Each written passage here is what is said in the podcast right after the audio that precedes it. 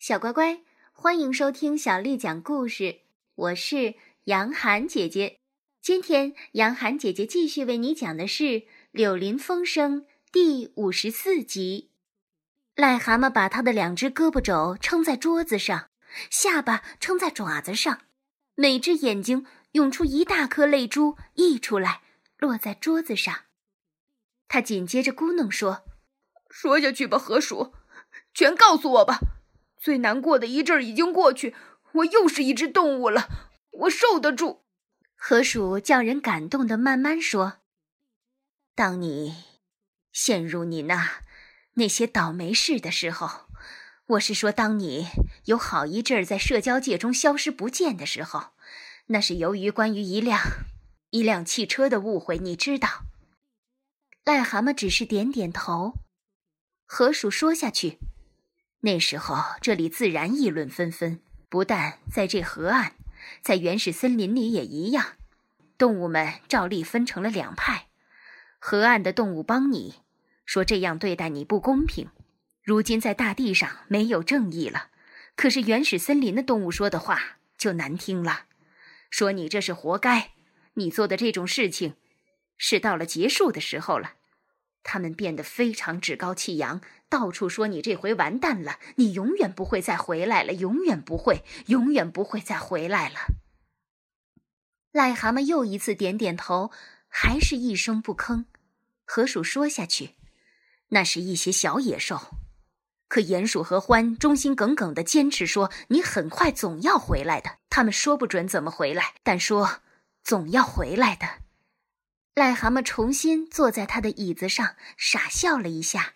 河鼠说下去：“他们搬出历史来争论，他们说从来不知道有过一种刑法是针对你那种厚脸皮和巧嘴的。再加上你又有财力，于是他们把他们的东西搬进癞蛤蟆庄园，睡在那里，让房子通气，把它收拾好，等你回家。他们自然没有想到会发生些什么事情。”不过，他们还是不放心原始森林的那些动物。现在我要说到我这个故事中最难过、最悲惨的一段了。在一个夜里，一个很黑很黑的夜里，而且是狂风暴雨，一群黄鼠狼武装到了牙齿，悄悄地爬进了马车道，来到前门。与此同时，一群亡命之徒雪貂穿过菜园，占领了后院和下房。这时候，一对搜索的幼鼠无所顾忌地占领了暖房和担子房，让落地长窗对着草地敞开着。那会儿，鼹鼠和獾正在吸烟室里，他们坐在炉火旁边讲着故事，一点儿也不怀疑有什么，因为这样的夜里，任何动物都不会出来的。可就在这时候，那些嗜血的恶棍打破了门，从四面八方向他们冲过来，他们奋力对抗。可是有什么用呢？他们没有武器。再说，两只动物又怎么对付得了几百只动物呢？这些动物用棍子狠狠地揍他们。那两只忠心耿耿的可怜动物被他们赶到又冷又湿的外面去，还被他们骂了许多脏话和废话。听到这里，无情的癞蛤蟆反而咯咯笑，但他接着缩成了一团，要装出特别严肃的样子。河鼠继续说：“自此以后，原始森林的那些动物就在癞蛤蟆庄园里硬住下来了，而且要一直住下去。他们在床上睡大半天，一天二十四小时吃个不停。那地方变得如此乱七八糟，我是听人家说的，叫人看着都不忍心看。他们吃你的食物，喝着你的饮料，说关于你的难听的笑话，唱下流的歌。歌里说的是。”哎，说的是监狱、官吏和警察，那是些可怕的人身攻击的歌，里面没有一点幽默。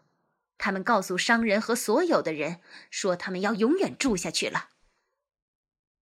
癞蛤蟆说着要站起来，抓起了一根棍子。哦，是吗？我倒要马上去看看。河鼠在他后面叫：“这是没有用的癞蛤蟆，你还是坐回来吧，你只会惹麻烦。”可是癞蛤蟆已经走了，拦也拦不住。他快步的顺着大路走，高举着他那根木棒，气得叽里咕噜的怒骂着，一直来到他家的前门附近。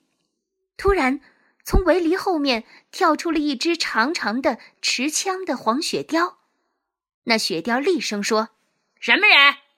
癞蛤蟆怒气冲冲地说：“别废话！你敢这样跟我说话，马上走开，要不然……”那雪貂不再说下去，却把他的枪托顶在了肩膀上。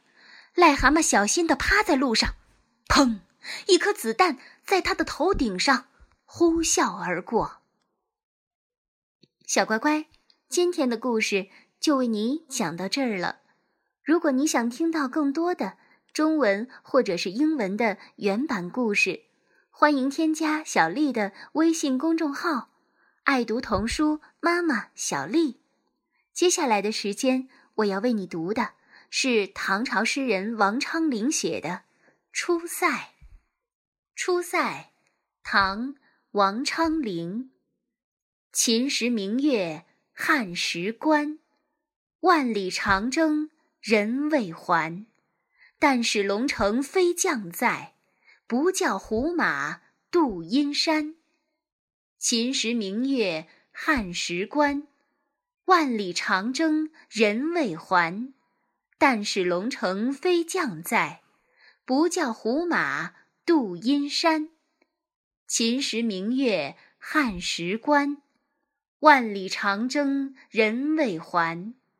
但使龙城飞将在，不教胡马度阴山。小乖乖，晚安。